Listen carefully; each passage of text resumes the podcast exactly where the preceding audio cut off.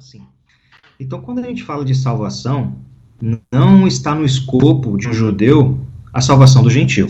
O judeu, de, de, de praxes, ele considera-se o gentil como, um, como um, um povos mundanos e, enfim, eles não consideram a salvação, que a salvação faz parte para eles. É, então, esse fato de o gentil ser salvo era um mistério. E quando eu falo a palavra mistério aqui no livro de, de Efésios, é exatamente esse o ponto, a salvação do gentil. Porque mesmo que a gente fala, fale sobre Abraão, a, as alianças, as promessas que Deus fez, do que, que Abraão sabia sobre o, o futuro, mesmo que a gente fale sobre os profetas, o que, que os profetas sabiam sobre o futuro, nenhum deles sabia de, de fato e com claridade que os gentios herdariam a salvação. A gente vê é, sinais de ou sombra de algo semelhante a isso, mas de uma forma clara de que os gentios seriam salvos, ou vamos colocar na prática nós, os brasileiros, seriam salvos, é, isso não está no, no, pensamento deles, ou não via, não via de fato isso na, na mente deles. Temos algumas coisas próximas a isso, por exemplo, Deus falou para Abraão que por meio dele ou por meio da descendência dele todas as nações seriam abençoadas. Mas não está de uma forma explícita que essa bênção, essa bênção seria a salvação dos gentios. Falam que seriam abençoados, mas até aí não fala com o que seria abençoado, né? É, mas aí quando a gente vai mais a fundo nos profetas, os profetas sim falam de, de um Messias que viria e, e, e salvaria todos. Mas mesmo assim, a igreja, o povo do Senhor, essa unificação de gentil com o judeu, ainda assim era um mistério. Não existia uma claridade sobre esse assunto. Então, quando Jesus veio, e de acordo com o capítulo 1, versículo 9, esse mistério ele foi desvendado, ele foi revelado. O capítulo 2 decreta de fato qual é esse mistério. Capítulo 2, versículo 15. Jesus aboliu na sua carne a lei dos mandamentos forma, na forma de ordenanças para que dos dois criassem em si mesmo um novo homem, fazendo a paz. Então esse, isso é exatamente o um mistério. É, eu estou dando essa introdução porque ela é essencial para o capítulo 3. O capítulo 3 ele vai abordar exatamente sobre, sobre essa questão de uma forma mais, mais profunda. Começa dizendo no versículo 1 do capítulo 3 que por essa causa eu, Paulo, sou prisioneiro de Cristo por amor de vós, gentios. É, Paulo ele estava preso em Roma, sabemos, sabemos até então que ele ficou preso durante um tempo em Cesareia. Depois ele foi para Roma como prisioneiro também, e lá de Roma ele escreve essa, essa carta para os Efésios e para outras igrejas também. É, agora, o que, que, tem a ver Paulo estar preso e por essa causa relacion, relacionado ao mistério que ele está revelando aqui para os irmãos? É, vamos lembrar que Paulo ele era perseguidor da igreja. Ele não só defendia com, com unhas e dentes a, o judaísmo, aquilo que ele acreditava, como ele apoiava que não só o Cristo fosse morto, mas que os seus discípulos e seguidores também fossem presos ou até mesmo mortos. É, então Paulo ele foi um grande perseguidor, mas quando Paulo ele se converteu ao cristianismo, quando Jesus apareceu a ele e o revelou a verdade, Paulo passou a defender aquilo que ele, ele, é, que ele queria eliminar.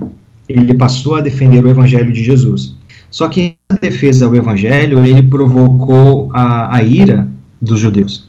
Então, trouxe sobre si agora perseguição também. Então, agora Paulo era, um, era um perseguido. Na, naquele tempo, Paulo foi um perseguido também. E aí ele foi preso. E por esta causa, por ter defendido o evangelho, por ter revelado o mistério aos gentios, Paulo é um prisioneiro de Cristo. Ele usa a ideia de prisioneiro de Cristo porque é por causa de Cristo, por causa do evangelho, mas sabemos que ele está preso em Roma. Por amor de vós, gentios. É, versículo 2 diz: Se é que tendes ouvido a respeito da dispensação da graça de Deus a mim confiada para vós outros. É, é, é, de uma certa forma estranho pensar que Paulo diz, se refere aos Efésios como se é que tendes ouvido a respeito sobre mim. Porque uma vez que Paulo plantou aquela igreja, é, iniciou o trabalho ali com os Efésios, a gente subentende que todos os irmãos de Éfeso conheciam Paulo. Então, obviamente, eles conheciam a, a, a respeito da dispensação da graça de Deus confiada a Paulo. Mas devemos considerar também que Paulo já está um bom tempo fora de, de, de Éfeso. Então, provavelmente outros irmãos se converteram, temos novos convertidos naquela igreja. E, e a carta é de, destinada à igreja com em consideração de que existia alguns ali que poderiam não ter ouvido tudo a respeito de Paulo. Né? Então, por isso que ele fala: é, se é que vocês souberam ou ouviram a respeito do meu trabalho. E Paulo, ele tende a confiar nos irmãos mais velhos e experientes ali, que esses irmãos tenham falado sobre ele. Mas esse não é o ponto principal. O ponto do versículo 2 principal que, que, que eu vejo é sobre essa ideia da dispensação da graça. A dispensação é uma palavra utilizada quatro vezes no Novo Testamento e três vezes ela é utilizada em Efésios. A dispensação traz a ideia sobre uma questão de administrar ou cuidar. É, e, assim a graça foi dada a Paulo para ele administrar essa graça. Como? Levando aos gentios, distribuindo aos gentios para que os gentios soubessem qual era o teor da revelação do mistério de Deus. É, por isso que ele fala, a mim confiada, Deus confiou a mim. Eu acho interessante esse, já esse primeiro versículo, esse segundo versículo, porque nos traz já uma, uma reflexão sobre ele. O que, que temos feito com as coisas que Deus tem confiado a nós? É, no caso aqui, Deus não confiou dinheiro a Paulo, não confiou bens, não confiou alguma coisa física que ele deveria zelar. Deus aqui deu um dom a Paulo. O dom exatamente da revelação, o dom do conhecimento, o dom de saber qual é o mistério é, então, Paulo ele tinha que utilizar esse dom na prática. Foi confiado aí. A palavra confiado é, traz um peso bem grande aqui. E sabemos que nós, nós cristãos deste século sabemos que Deus nos confiou a sua palavra. Né? Então, já vem um, um peso de responsabilidade para nós quanto a isso.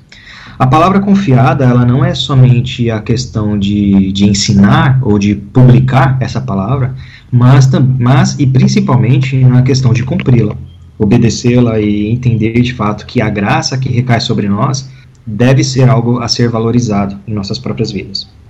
Bom, mas como que Paulo descobriu esse mistério? Como que ele descobriu essa graça que foi dada a ele? Porque, porque como eu introduzi no começo da aula, nem mesmo os profetas, os maiores profetas do Velho Testamento, sabia das profundezas de Deus, das profundezas da sabedoria de Deus. Oi, perdão? Desculpe, é, é, pode fazer comentário durante a aula ou não? Pode sim. Tá, não, é só uma coisa que, na versão que eu uso aqui, você estava falando da dispensação, né, e da confiança, uh, na versão que eu uso ele fala bem assim, ó, da responsabilidade imposta a mim, ele coloca, né, então a confiança que Deus coloca para ele foi uma, uma imposição, né, uma responsabilidade como uma imposição, né, e é interessante pensar dessa forma, porque é, quando Deus ele confia, uh, ele está colocando uma responsabilidade sobre a sua mão, sobre, sobre você, né, e, e quando ele decide fazer isso, é por decisão sua. Que Paulo decidiu ser um cristão, Paulo decidiu ser um apóstolo. E, e aí ele fica responsável, né? Fica uma imposição. Então, se você quer ser, é imposto que você uh, uh, tenha essa responsabilidade em relação a essa, a, a essa situação. Né? No caso de Paulo aqui, a, a pregar para os gentios, né? A falar do ministério para os gentios, do, do mistério para os gentios. Isso eu acho legal, porque daí ele, ele coloca isso, mas ele não coloca como se fosse um peso ou uma coisa ruim. Ele fala com, com motivo de grande alegria para ele. Sim. É, quando Jesus apareceu para ele, você colocou bem, quando Jesus apareceu para Paulo, é, Paulo não foi questionado se ele queria ou não pregar aos gentios. É, Paulo simplesmente ele descobriu a verdade. Foi revelado a verdade para ele, e Paulo não tinha outra escolha a não escolher a própria verdade. Então, quando, quando temos a verdade em nossa, em, nossa, em nossa mente, ou revelada a nós, nós não temos outra escolha. Não podemos escolher a mentira que sabemos. Não, precisamos escolher a verdade. De uma certa forma, a verdade ela é, nos, nos é imposta. É, no, assim como você falou bem, talvez você está usando a NVI, eu acredito. É, é de fato imposta a nós a verdade. O evangelho é imposto a nós, porque é a verdade. Não é uma opção, você não, você não vai escolher entre opção A, opção B para sua salvação ou para adorar o Senhor. Não, é uma opção só. Né? Essa opção, de fato, é imposta. E assim foi imposta a Paulo, foi colocada a ele e confiada a ele. É, a confiança não é um sentido de que espero que Paulo faça, não, é uma confiança de dever. É, por isso que Paulo tinha que cumprir esse dever. Agora, como que foi dado a Paulo isso? Ele fala no versículo 3 que foi segundo uma revelação. Né? Segundo essa revelação, me foi dado conhecer o mistério, conforme escrevi há pouco, resumidamente. É, Paulo, de forma nenhuma, ele, ele, ele considera que esse mistério que foi revelado a ele veio de uma é, de um fruto de um sonho, um fruto de, um, fruto de alguma imaginação dele. Não, ele fala que foi revelado, foi mostrado para ele. Quem mostra para Paulo, sabemos pela, pela própria palavra, que é o Espírito Santo. O Espírito Santo tem revelado a Paulo, Jesus tem mostrado qual é a sua vontade para Paulo, e o que, que ele fez? Ele simplesmente escreveu. É, esse mistério que ele fala aqui, foi me dado conhecer o mistério, conforme escrevi há pouco, resumidamente, esse há pouco, ele está tratando exatamente do que ele falou no capítulo 1 e no capítulo 2. E qual foi esse mistério? A unificação de todos os povos em um só, em Jesus Cristo. Né? É, agora, olha o versículo 4. Pelo que, quando ledes, podeis compreender o meu discernimento do mistério de Cristo. Agora, não é só o fato de Paulo saber qual é o mistério. O ouvinte, o, aquele no qual Paulo está pregando ou ensinando, ele tinha um dever também de tentar é, buscar a observação sobre a revelação desse mistério. Como? Lendo. Lendo o que foi escrito.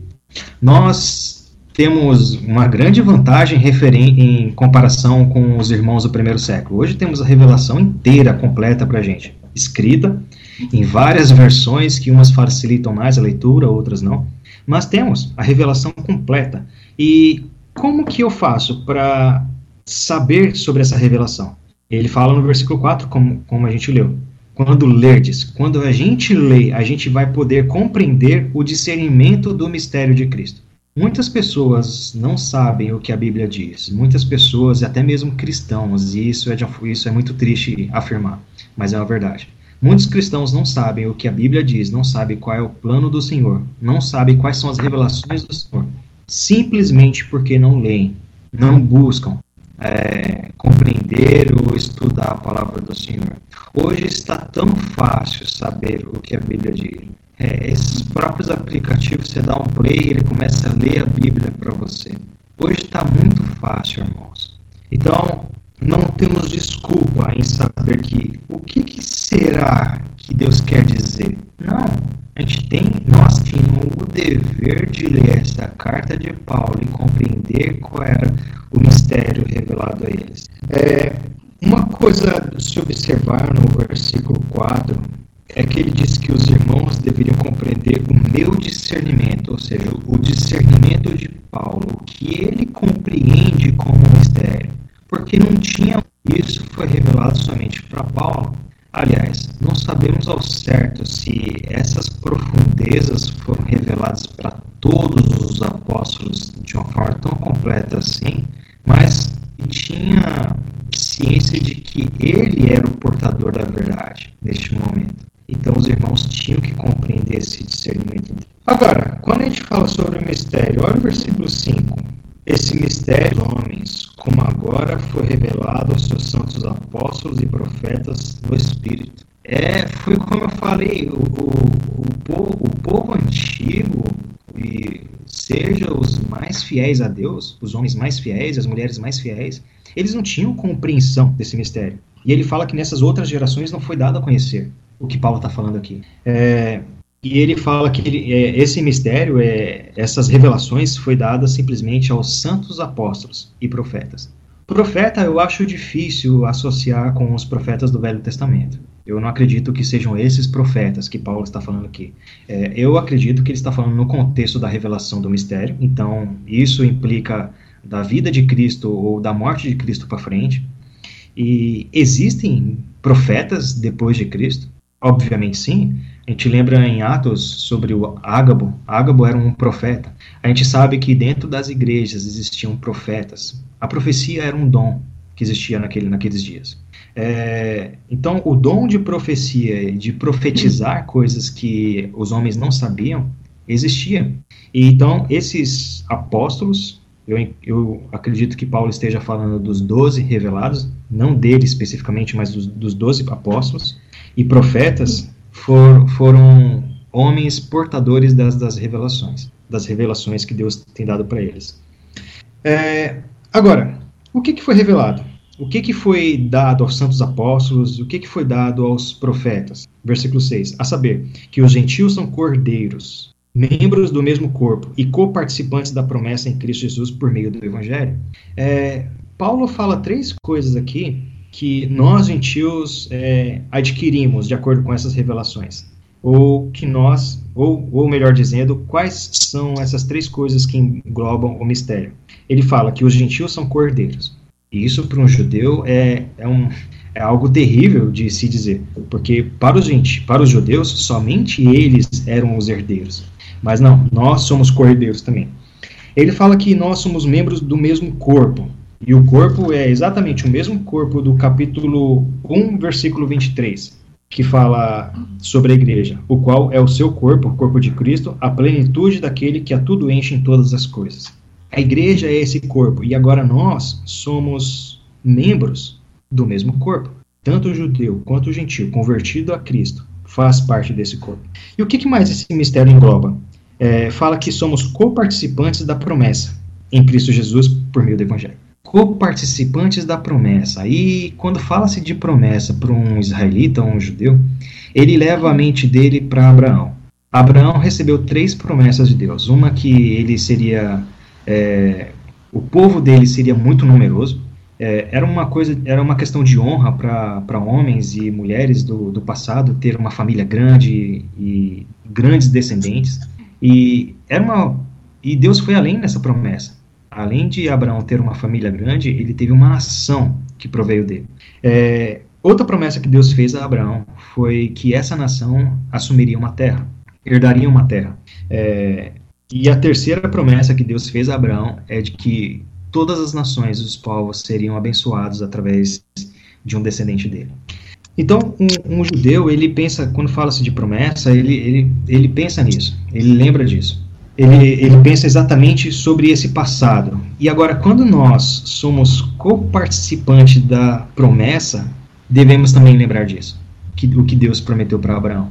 Essa promessa, ele fala que somos participantes da promessa em Cristo Jesus. É o mesmo, é a mesma pessoa que Deus falou para Abraão que iria abençoar todas as nações. Somos coparticipantes dessa promessa, somos cordeiros junto com Cristo de uma bênção espiritual maior. Bom, é, até aqui, o, o que que Paulo está querendo dizer? Que a ele foi dada o dever de levar o mistério para os gentios, mas não levar o mistério, mas levar a revelação do mistério. Qual é o meio, qual é a via para que esse mistério seja revelado aos gentios ou para que esse mistério chegue até eles? No final do versículo 6, por meio do evangelho. O evangelho é a ferramenta dada por Deus para a unificação de tudo em todos. O evangelho é simplesmente uma boa notícia para uma geração ou para uma nação ou para uma humanidade perdida. Estávamos perdidos nos nossos delitos e pecados, como vimos no, na aula, nas aulas anteriores. E por estarmos perdidos nos nossos delitos e pecados, existe, existe um mistério que nós não sabíamos e foi revelado a nós através do Evangelho. Então, por meio do Evangelho, eu sou salvo. Paulo falou em outra, em outra situação que o Evangelho é o poder de Deus e por isso ele não se vergonha do evangelho, porque o evangelho é aquilo que traz a salvação. E exatamente o evangelho é o que nos trouxe a salvação. Somos salvos através do evangelho. Agora pensem comigo. Se Paulo afirma aqui que o evangelho é o meio pelo qual o mistério é revelado, e em outra ele afirma que o evangelho é o poder de Deus para salvar, imagine que Paulo é a única pessoa naquele momento, naquela época, que viajava por aquele, por, por aquele aqueles, aqueles países, aquelas, aquelas nações, viajando com algo na mão que é, tinha o poder de salvar todas as pessoas. Imagine o, qual era o grau de responsabilidade de Paulo. Se o evangelho é aquilo que salva todas as pessoas, Paulo não podia perder esse evangelho de forma nenhuma. Ele tinha que segurar o máximo possível. E quando eu falo segurar o máximo possível, é viver uma vida de acordo com esse evangelho para levar a outros. A gente, nós não conseguimos levar o evangelho para outras pessoas se a gente não vive o evangelho. Não faz sentido. Não faz sentido você dizer para as pessoas comerem alguma coisa que você não gosta. Não faz sentido você indicar alguma coisa para alguma pessoa que você não não é de acordo com essa coisa. Não faz sentido alguém perguntar sobre um filme bom e eu indicar um filme ruim. Não faz sentido nenhum. Então, o sentido que faz aqui para Paulo quanto ao evangelho é ele viver este evangelho para que o evangelho não fosse perdido. Então, uma vez que ele vive o evangelho, onde ele estiver, ele vai conseguir pregar esse evangelho, porque o evangelho vai estar em sua vida. É, em João, capítulo 10, versículo 16, vocês podem até voltar um pouquinho às suas Bíblias, quiserem acompanhar comigo. Em João, capítulo 10, versículo 16, é uma, uma parábola bem interessante que Jesus fala sobre ele ser o bom pastor. Ele fala assim: Ainda tenho outras ovelhas, não deste aprisco. A mim me convém conduzi-las, elas ouvirão a minha voz, então haverá um rebanho e um pastor. E Jesus estava aqui falando com seus discípulos ali pelos perímetros de Israel. Obviamente, quem estivesse ali para escutar além dos seus discípulos era ainda pessoas judeus, eram judeus. Só que Jesus falou para eles que existiam ovelhas que não era daquele aprisco, ou seja, existiam outras ovelhas que iriam se juntar a ele. Então o próprio Jesus já vinha, já vinha falando que a salvação, ou aquilo que ele tinha a oferecer a nós, a, a humanidade, ia além das fronteiras de Israel. E quando chego, chegamos no, capítulo, no versículo 6 do capítulo 3 de Efésios, é exatamente isso que Paulo fala. Nós somos aquelas ovelhas, nós somos aquelas ovelhas a quem Jesus se referia. Então, quando você lê João 10 de novo, em qualquer circunstância que você venha a estudar sobre João, e vendo Jesus falando sobre as ovelhas, lembre de você. Você é aquelas ovelhas a qual Jesus se referia. Isso, de fato, é incrível. Bom, seguindo aqui para a gente progredir mais, no versículo 7 diz: Ele falando sobre o evangelho, né? Do qual fui constituído ministro é, a palavra ministro, ela é exatamente diácono. Diácono, ela pode ser traduzida tanto quanto tanto para ministro quanto para servo. Jesus, quando ele veio ao mundo e lavou os pés dos discípulos, ele próprio falou que era servo. Aquela palavra utilizada ali em grego é diácono também, ministro. E Paulo fala aqui que ele é o ministro, ele é o servo, ele é o diácono desse evangelho, conforme o dom da graça de Deus a mim concedida, segundo a força operante do seu poder. É, Nesse ponto, no versículo 7, no qual Paulo tem a responsabilidade do evangelho, ele é o ministro do evangelho, ele fala também que o fato do evangelho ter chegado até ele, ele ter se tornado um ministro, foi um dom de Deus. Ele fala que conforme o dom da graça de Deus, Paulo não tinha nada a oferecer a Deus, assim como nós também não temos. Nós somos seres caídos, somos seres pecadores, que carecemos da, gra da graça do Senhor para Ele nos resgatar. E assim como ele nos resgatou, ele resgatou também a Paulo. E Paulo reconhece isso. Paulo reconhece que ele é tão pequeno que foi necessário que a graça dele, a graça de Deus, é, chegasse até ele, resgatasse ele. Ele fala que essa graça foi concedida segundo a força de Deus, a força operante. É, olha o, o, que mais Paulo fala no versículo 8 sobre essa, essa, essa circunstância ou essa situação dele. Ele fala no versículo 8: A mim, o menor de todos os santos, me foi concedido, me foi dada esta graça de pregar aos gentios o evangelho das insondáveis riquezas de Cristo. Então, ele não era simplesmente um ministro do, do evangelho, mas ele também se coloca aqui como o menor de todos os santos. Bom, se Paulo, que fez três viagens missionárias, que conseguiu implantar várias igrejas, conseguiu é, dedicar toda a sua vida ao Senhor, e ele ainda se considera o menor de todos os santos, eu fico pensando como que eu me considero então nesse nesse momento. Eu, eu, acredito que eu não fiz uma fração do que Paulo fez durante a vida dele. Eu tenho muitas coisas a fazer ainda pelo Evangelho. Eu tenho muitas coisas a fazer ainda por Deus que eu já deveria estar fazendo. Mas Paulo se coloca aqui numa, numa, numa posição e não é falsa humildade. Não é uma falsa humildade que Paulo está colocando. De fato, ele está colocando uma verdade, porque Provavelmente o que vem à mente de Paulo quando ele escreve isso era o que ele era antes do evangelho. Ele era um perseguidor. Ele diz que ele foi um nascido fora de época. Jesus escolheu 12 apóstolos e ele como um décimo terceiro apóstolo. Ele, de fato, ele não tinha, ele não se sentia digno disso aqui. Mas não é a questão de Paulo se sentir digno ou não. É a questão onde Deus o colocou. Deus o colocou para servir e pregar os gentios as insondáveis riquezas de Cristo. É, agora, final do versículo 8. Essa palavra insondáveis riquezas de Cristo mostra para nós o quão grande de fato ela é. Imagine uma coisa que é insondável, uma coisa que você não consegue é, é, medir ou é como se fosse a mente de outra pessoa. Você não consegue ler a mente de alguém, você não consegue sondar a mente de alguém. Embora o Senhor consiga sondar as nossas mentes, os nossos pensamentos, os nossos corações, nós não conseguimos. E quando ele fala das riquezas de Cristo, ela é exatamente assim, ela é insondável. Nós, por toda a sabedoria, por todo, por todo ser inteligente que nós possamos ser, nós não temos condições de sondar as riquezas de Cristo. E isso é bom. Isso não é ruim. Isso é bom porque mostra para nós que é uma riqueza sem limite. Ele vai falar mais para frente sobre o amor de Cristo, que é um amor que não tem medida.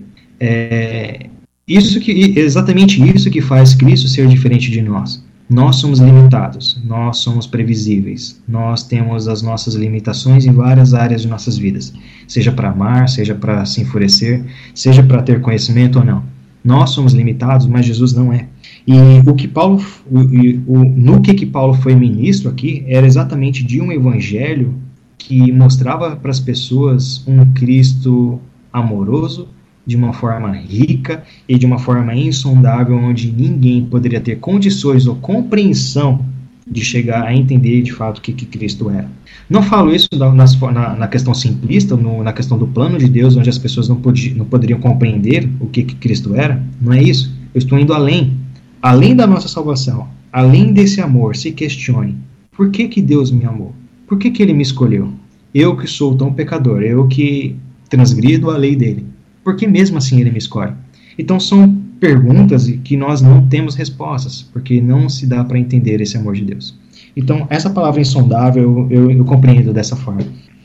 É, então, Paulo ele tinha, ele, ele fala sobre dois deveres que ele tem aqui. Versículo 8, que a gente leu, sobre a questão de pregar aos gentios o evangelho. E versículo 9, e manifestar qual seja a dispensação do mistério, desde os séculos oculto em Deus que criou todas as coisas. Então, esse dever de manifestar qual seja a dispensação desse, desse mistério era de fato o papel de Paulo quando Jesus chamou ele para o serviço. É, agora, qual é a intenção de Deus dentro de tudo isso? Porque Deus até aqui chama Paulo para pregar o evangelho, chama Paulo para revelar o mistério de Deus às nações. É Paulo que se coloca como ministro desse, desse trabalho, dessa, dessa missão que, que ele tem. Mas qual é a intenção de tudo isso? Qual é o objetivo? Versículo 10 para que, pela Igreja, a multiforme sabedoria de Deus se torne conhecida agora dos principados e potestades nos lugares celestiais. Isso aqui é a intenção, é o objetivo. O objetivo é para que a sabedoria do Senhor se torne conhecida. E a gente, quando a gente estudou o capítulo 1 aqui de Efésios, a gente viu que tudo que envolvia o plano de Deus, ele tinha como se fosse um coro no final da citação. Por exemplo, é, Jesus, ou melhor, o Senhor, ele nos colocou o Espírito Santo, qual, que era o penhor da nossa herança, para louvor da sua glória. É, ele falou também no versículo, no versículo 6 que nós somos para o louvor da sua graça. E também nós somos para a adoração de, da sua própria pessoa, Deus. Tudo que Deus faz em nós era pra, é para resultar com louvor e glória a Ele próprio. É, agora aqui, quando ele fala que a, a igreja ela é o meio pelo qual a sabedoria do Senhor se, torne, se torna conhecida em todos os cantos, é exatamente para isso também, para que Ele seja glorificado, para que Ele seja engrandecido. Uma explanação mais coerente no versículo 10, quando fala sobre a multiforme sabedoria de Deus, ela podemos compreender isso como falando sobre as insondáveis riquezas de Cristo. É uma sabedoria que não tem forma, não tem um padrão humano que, no, no qual nós podemos nos acostumar com ela. Por exemplo, Deus é imprevisível, ele não é previsível como nós. Deus age de várias maneiras do qual nós não imaginamos. Às vezes achamos que Deus vai fazer uma coisa e na verdade ele faz outra. Fazemos planos e oramos ao Senhor para que Deus abençoe nossos planos e no fim das contas ele coloca outro caminho para seguirmos. Deus de fato ele é imprevisível. E assim ele foi imprevisível nesse, na revelação desse mistério. O que, que as pessoas imaginavam sobre a salvação? Que se, somente os gentios, ou, desculpa, somente os israelitas, os judeus seriam salvos. Mas Deus foi lá e surpreendeu a todos, mostrando o mistério dele, que agora os gentios são salvos também. E como que isso se torna conhecida? Exatamente pela igreja, pela formação do corpo de Jesus. E a igreja ela é responsável por levar esse mistério adiante. porque ainda existem, existem, existem várias pessoas que não conhecem o mistério do Senhor. Existem várias pessoas que não fazem ideia do que é a Bíblia, não fazem ideia que Deus tem um plano. E pela igreja, esse, essa sabedoria do Senhor, ela se torna conhecida. Não pelo trabalho da igreja unicamente, mas pelo trabalho do próprio Deus. Deus trabalha por meio da igreja. E a igreja leva esse conhecimento. O, o que Paulo está querendo dizer aqui no versículo 10, que os principados e potestades nos lugares celestiais, seja toda a rocha de anjos celestiais, seja é, os seres malignos, seja lá o que for, que está nos lugares celestiais, na, na habitação de onde os nossos olhos carnais não enxergam. Todos esses seres, eles se surpreendem, eles, eles voltam a sua adoração ao Senhor por dizer quão grande e maravilhoso é o Senhor, por quão grande amor o Senhor teve por uma humanidade caída. E quando eu falo de adoração, obviamente, estou falando dos seres celestiais que de fato adoram o Senhor, não os caídos, não os seres malignos. É, então, essa sabedoria do Senhor se torna conhecida em todos os lugares celestiais. É provável que nem os anjos sabiam que Deus estava planejando desde os tempos eternos.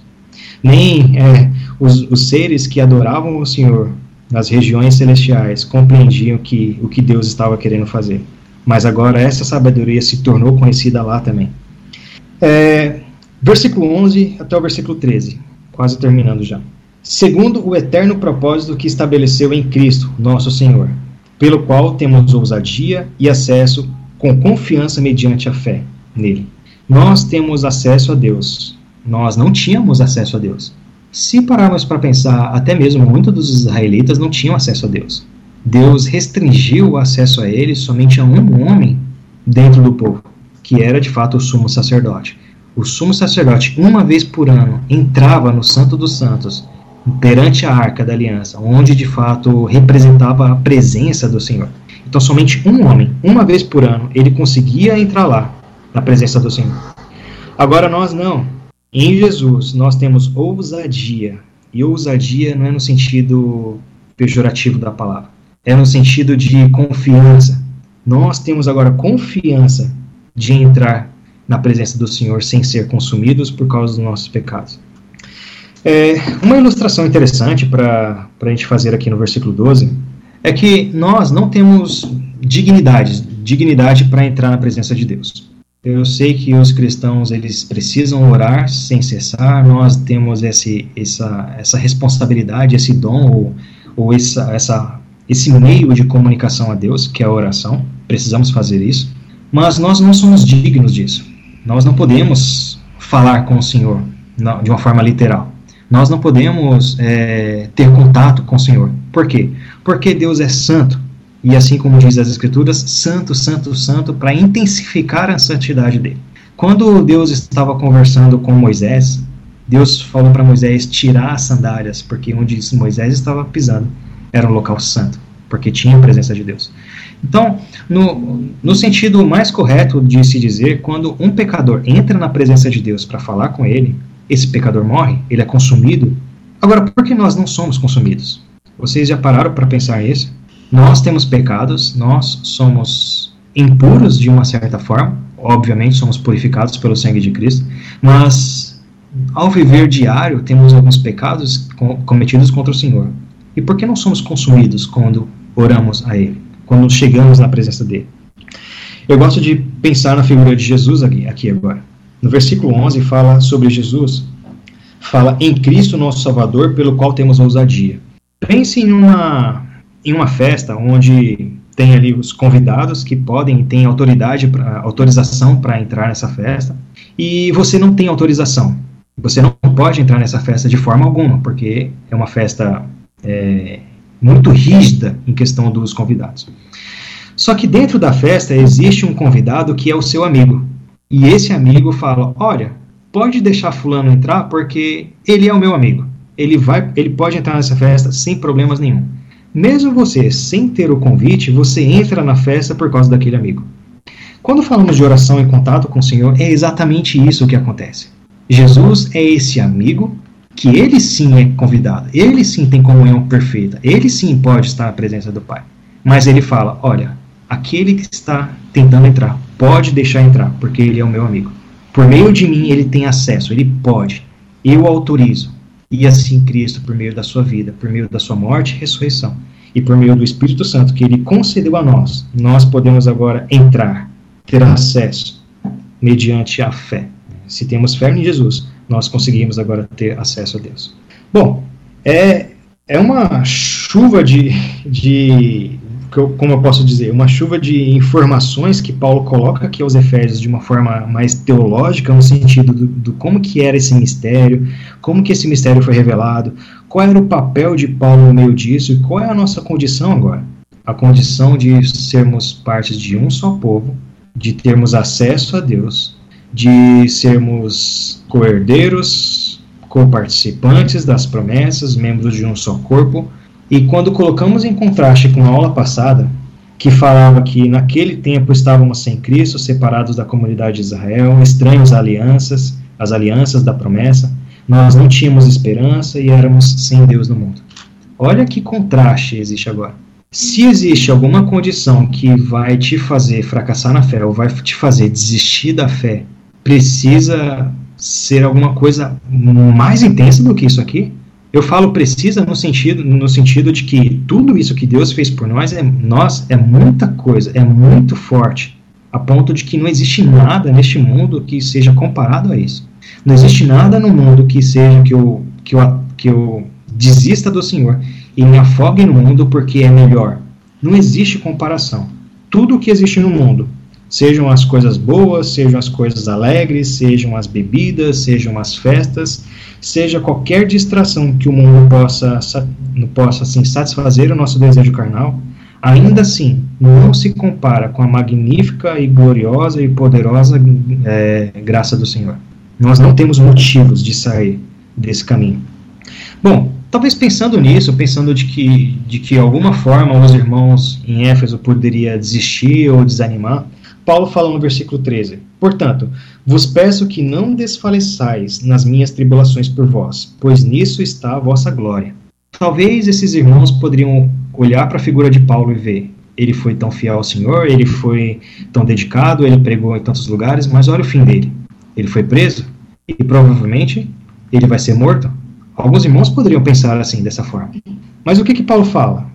Que essa condição no qual ele está vivendo agora, de prisioneiro, e provavelmente alguns anos depois ele iria ser morto, era exatamente aquilo que Deus queria para que o evangelho fosse pregado às nações. Então, sendo a vontade do Senhor essas tribulações na vida de Paulo, os irmãos, ao invés deles desfalecerem, entristecerem, eles deveriam usar isso como motivo de alegria. Eles deveriam, de fato, olhar essa situação de Paulo e falar: graças a Deus, que isso aconteceu na vida de Paulo. Não graças a Deus que ele foi preso, mas graças a Deus que o plano do Senhor foi concretizado da forma que ele queria, não da forma que, que nós queríamos. Destaque para o final do, do versículo 13: Pois nisto está a vossa glória. A nossa glória, a nossa esperança, a nossa salvação está exatamente nas tribulações. Nas tribulações por ter escolhido Cristo ao invés das alegrias do mundo. A nossa salvação está em sermos alegres por sofrer por nome de Cristo, ao invés de nos alegrar com as satisfações do mundo.